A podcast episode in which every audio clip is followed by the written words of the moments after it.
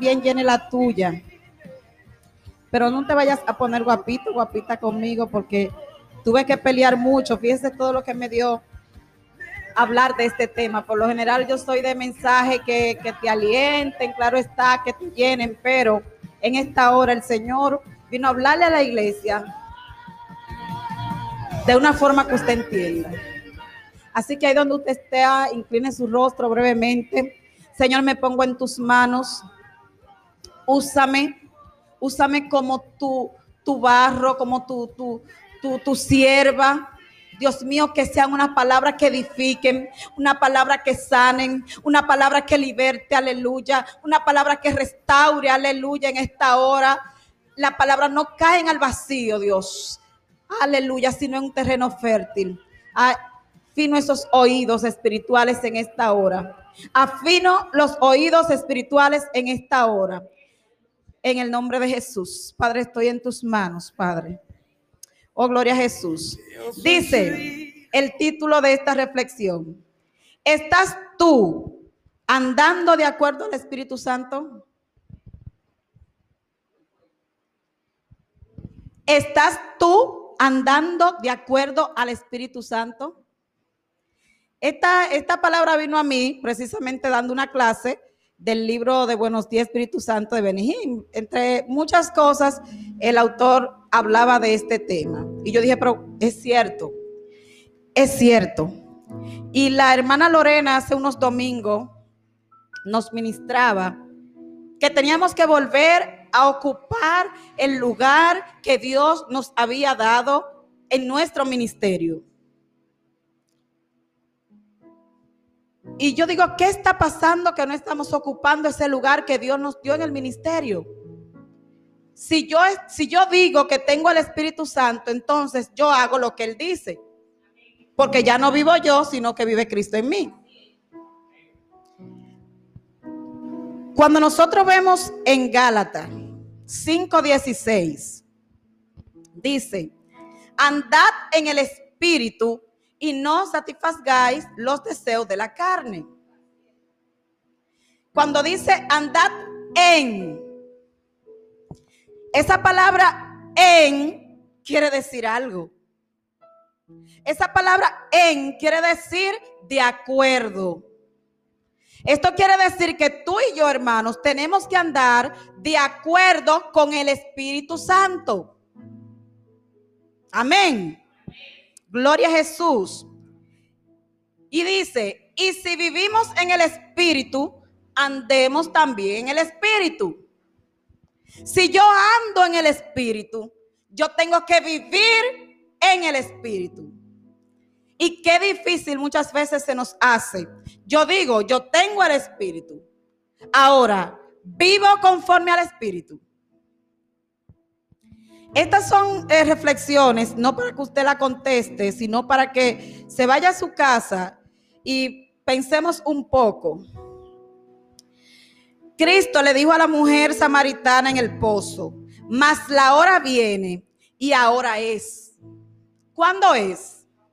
Ahora. ¿Cuándo es? Ahora. En tiempo de coronavirus. Porque dice, ha llegado la hora que ahora es que los verdaderos adoradores, ¿cómo? Adorarán al Padre en espíritu y en verdad. Porque también el Padre tales adoradores busca que le adoren. Aquí la palabra en simplemente quiere decir, como decía hace un momento, de acuerdo con.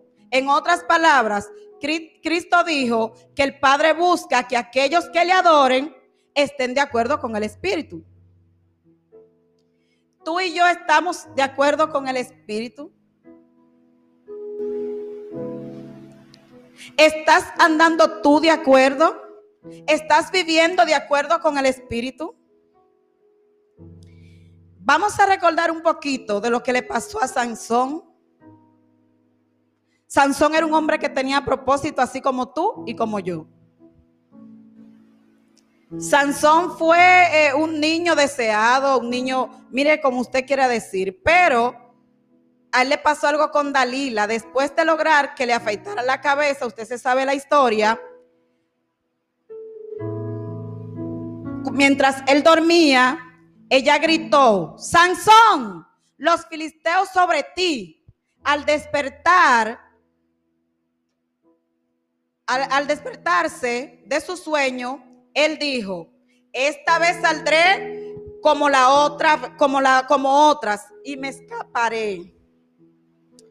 Pero él no sabía que Jehová ya se había apartado de él. Cuando Dalila hizo su trampa y logró que lo afeitaran, él salió corriendo y dijo, no, así como el Señor me ha librado otras veces, así me va a librar esta vez. Pero ¿qué sucede, hermanos? Que él no sabía que el Espíritu de Dios se había apartado de él. Tenemos que hacer todo lo posible para que el Espíritu Santo no se aparte de nosotros. Porque eso no significa que tú no tuviste un llamado. Eso no significa que tú no tienes un ministerio. Eso significa que tenemos que estar apercibidos. Hay otro ejemplo, hay otro ejemplo en la Biblia. Puedes imaginar que estuvieras en esa situación. Tú piensas que estar lleno pero no le estás. Es difícil cuando tú vienes a la iglesia, pastor, ¿cómo te está? ¿Cómo te está? Bien, pastor, en victoria, porque tú crees que tú estás lleno. Pero ya hace rato el Espíritu Santo se ha apartado de ti. A veces creemos que por estar ungido por el Espíritu, Él no se puede ir. Sansón era un hombre totalmente ungido por el Espíritu Santo. Amén. Sin embargo, en su ignorancia, él creía que nunca se iba a ver. ¿El qué pasó? Que él había traicionado el llamamiento que él tenía. Él había traicionado el pacto que él tenía. Y por eso el Espíritu Santo se había ido de él. La misma le pasó a Saúl. El Señor rechazó a Saúl como rey porque Dice, porque se ha vuelto de en pos de mí y no ha cumplido mis palabras. No solo el Espíritu dejó al rey, sino que algo mucho peor ocurrió. El Espíritu de Jehová se apartó de Saúl y le atormentaba un espíritu malo de parte de Jehová. Yo no sé si así con, con, este fervor y con esta rapidez tú me podrás entender, porque lo que te estoy diciendo eh, es de verdad para que reflexionemos. Que no significa que porque seamos hombres de Dios, mujeres de Dios, el Espíritu Santo no se aparta de nosotros. Esa no es la voluntad de Dios y lo vamos a ver más adelante. Mire, Saúl fue ungido de, de Dios, fue escogido por Dios. Pero aparte de que el Espíritu de Jehová se apartó de él, también lo atormentaba. Y te ha pasado que muchas veces cuando tú mismo, tú misma sientes que tú no estás bien con el Espíritu Santo, Él te inquieta. Tú te sientes perseguida sin que nadie te persiga. Entonces vemos cómo aún el profeta Samuel lloró, no pudo hacer nada por Saúl. El vacío se llenará. Si el Espíritu Santo se te va, ¿usted cree que ese vacío se va a quedar así? No, se va a llenar. Y en este domingo, en este domingo, queremos decirle a, a la iglesia que tengamos mucho ojo en este tiempo. ¿Qué estamos haciendo nosotros en este tiempo? Y era una de las cosas de que el Señor me ministraba. Estamos muy acomodados, estamos muy o sea, nosotros creemos, y el pastor decía el otro día, que ya no tenemos que predicar, porque bueno, ya no se puede predicar, ya no se puede salir, ya no se puede hacer esto. Estamos muy acomodados. ¿Y tu ministerio para cuándo? ¿Va a dejar de fluir porque ya solamente abrimos un día a la semana? O sea, los ministerios que nosotros tenemos se están apagando porque no le estamos dando uso.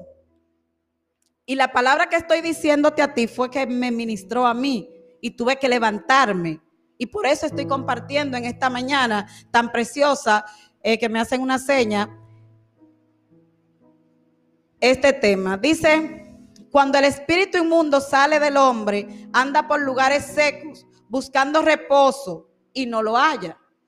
Entonces dice, volveré a mi casa de donde salí.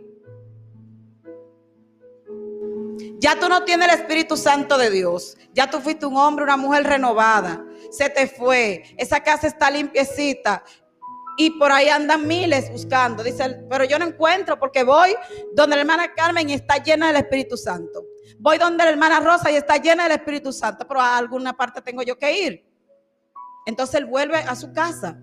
Y si cuando él vuelve a su casa, que es tu corazón, que eres tú, tú estás vacío, ¿qué va a pasar? Se va a llenar. Y entrando, morarán allí, pero ya no él solo, porque él va a buscar amiguito, él va a buscar amiguita. Ya él no viene solo. Por eso muchas veces el Señor tuvo que ministrarme porque yo decía, no entiendo como aquel hombre, aquella mujer de Dios que conoce tanto de la Biblia, que se ha leído la Biblia completa, hoy ya no es cristiano y es mucho peor de como era antes de ser cristiano. ¿Usted ha visto ese caso, hermano? Y eso es lo que sucede que el espíritu volvió a su casa, la encontró vacía, pero vino ya con amigos. Ven que este, este, no está en nada. Este, como estamos en pandemia, él no está orando. Este, como estamos en pandemia, no está ayunando. Este, como estamos en pandemia, lo que está mirando mucho Netflix. Este, como estamos en pandemia, está en otras cosas que no debe de estar.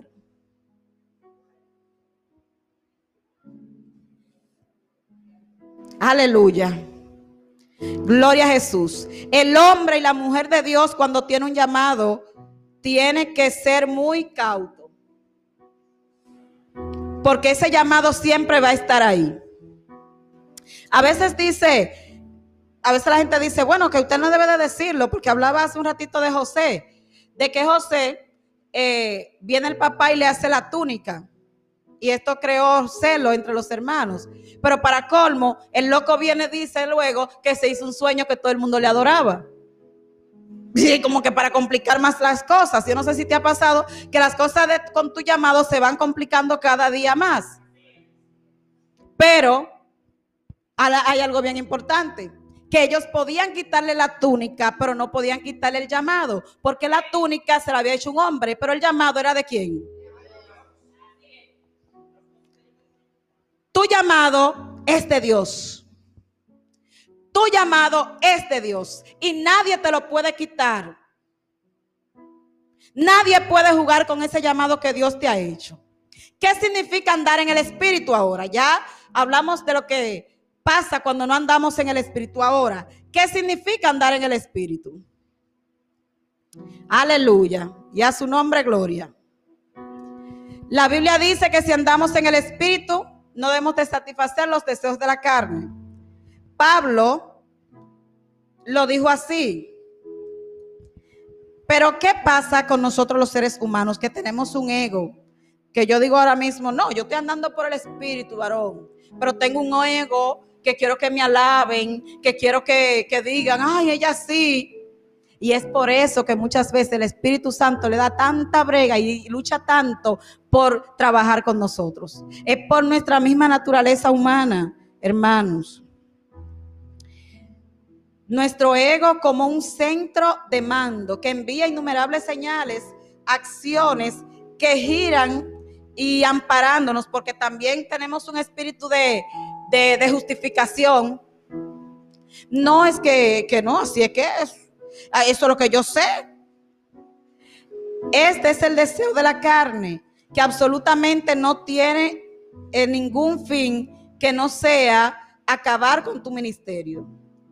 Por regla general podemos dominar esto en un cierto grado, en cualquier caso que no pase los límites y ya no siga siendo de beneficio para nuestro ego. Como seres humanos estamos sujetos a los a los poderes de la carne. Por esta razón, cuando las características negativas que hemos heredado de, generación en generación, solo somos humanos. Y ahí nos escudamos también. Ah, ay, qué raro este humano. Ah, porque yo soy un ser humano, yo entonces vivimos como en esa constante justificación y no le damos paso al Espíritu Santo, sino que siempre vivimos es en la carne, es en la carne. Andamos por la carne, tomamos decisiones en la carne. En esta hora, hermano, yo te digo que tú eres más que eso. Tú tienes el poder, y vamos a verlo más adelante Dice, andad en el Espíritu. Si andamos entonces, avanzamos. Uno va desde el punto A hasta el punto B para andar en el Espíritu. Uno tiene que primeramente recibir el Espíritu. Amén. Si yo voy a andar en el Espíritu, primero yo tengo que recibir el Espíritu. Porque entonces si yo digo que ando en el Espíritu y no lo tengo, el Espíritu Santo es una fuerza real como lo que vemos cuando una grúa levanta un contenedor de carga. Porque queremos también y creemos que el Espíritu Santo es algo abstracto y lo es porque tú no lo puedes ver, tú no lo puedes tocar. Pero así entonces lo marginamos constantemente. Ah, el Espíritu Santo, como, como que no. Y dice que el Espíritu Santo es una fuerza tan real, tan real como una grúa que levanta un contenedor de carga desde el barco hasta el muelle. Cuando recibes esta fuerza en tu vida, un nuevo día comienza.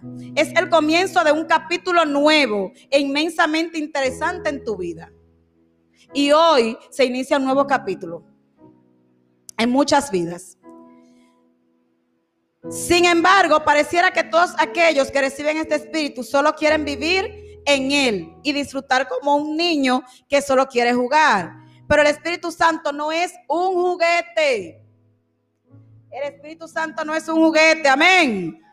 Es una ayuda para todo aquel que quiere obtener resultados en su vida cristiana. Si usted quiere obtener resultados en su vida cristiana, tiene que tener al Espíritu Santo te da la fuerza para soportar las mayores cargas y aflicciones. También te da una guía. Él conoce el camino que Jesús anduvo cuando estuvo en la tierra. Este es el camino que te aleja de todas las cosas dañinas y negativas y te conduce a aquello que es útil y bueno para tu prójimo y que te llena de alegría y satisfacción. Aleluya. Ese es el Espíritu Santo. El Espíritu nos recordará todo y nos dará poder. Así que eh, en esta mañana yo te digo, no tengas miedo, pero hay que andar en obediencia. Definitivamente todo eso que te estoy diciendo, para tú poder obtenerlo, tienes que andar en obediencia. Andar en el Espíritu es ser obediente al Espíritu a las leyes y mandamientos de Dios que el Espíritu nos recuerda en el momento que viene la tentación. Porque nadie te dijo que la tentación no viene. Pero sí te decimos que sí puedes resistir a esa tentación. Aleluya. En el momento que viene esa tentación, ¿qué hay que hacer? Tomar una elección. Porque hasta Jesús le vino la tentación. Amén. Hasta Jesús le vino. ¿Y qué él hizo? Que él tomó una elección. Y tú y yo tenemos el poder para tomar una buena elección.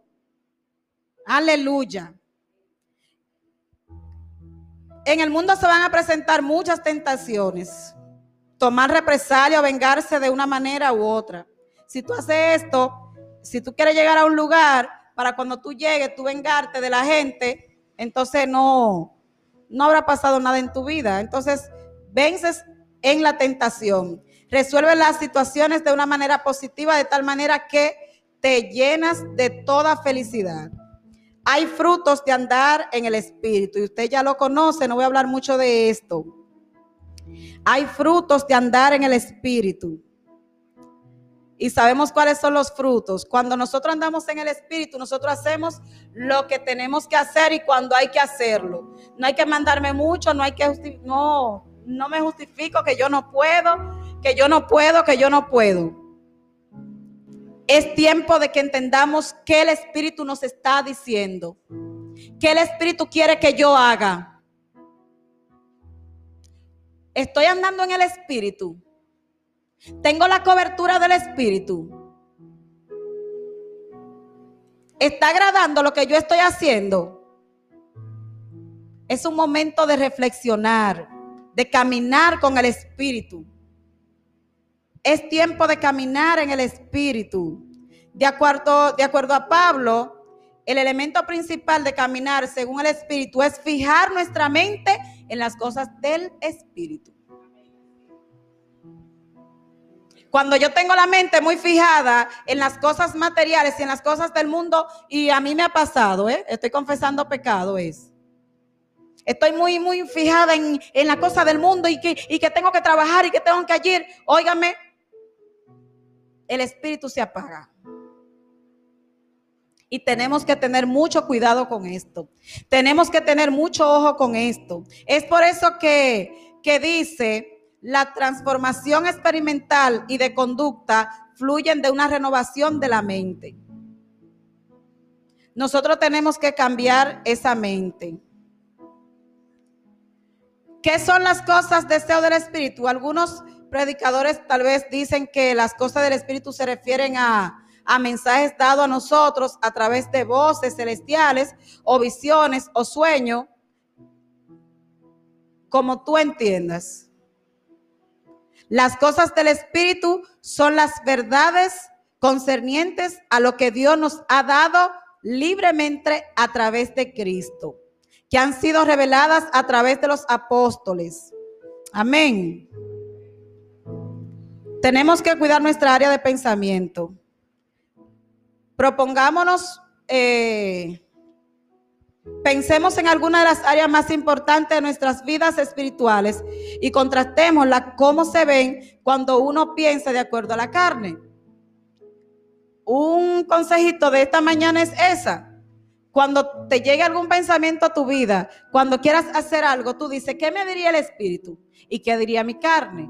Entonces ahí podremos elegir lo que dice el Espíritu, porque el Espíritu Santo te da ese don de discernimiento. Eso, eso a veces nosotros queremos escudarnos mucho de que ay, de que ay, no pude y que yo sí estoy.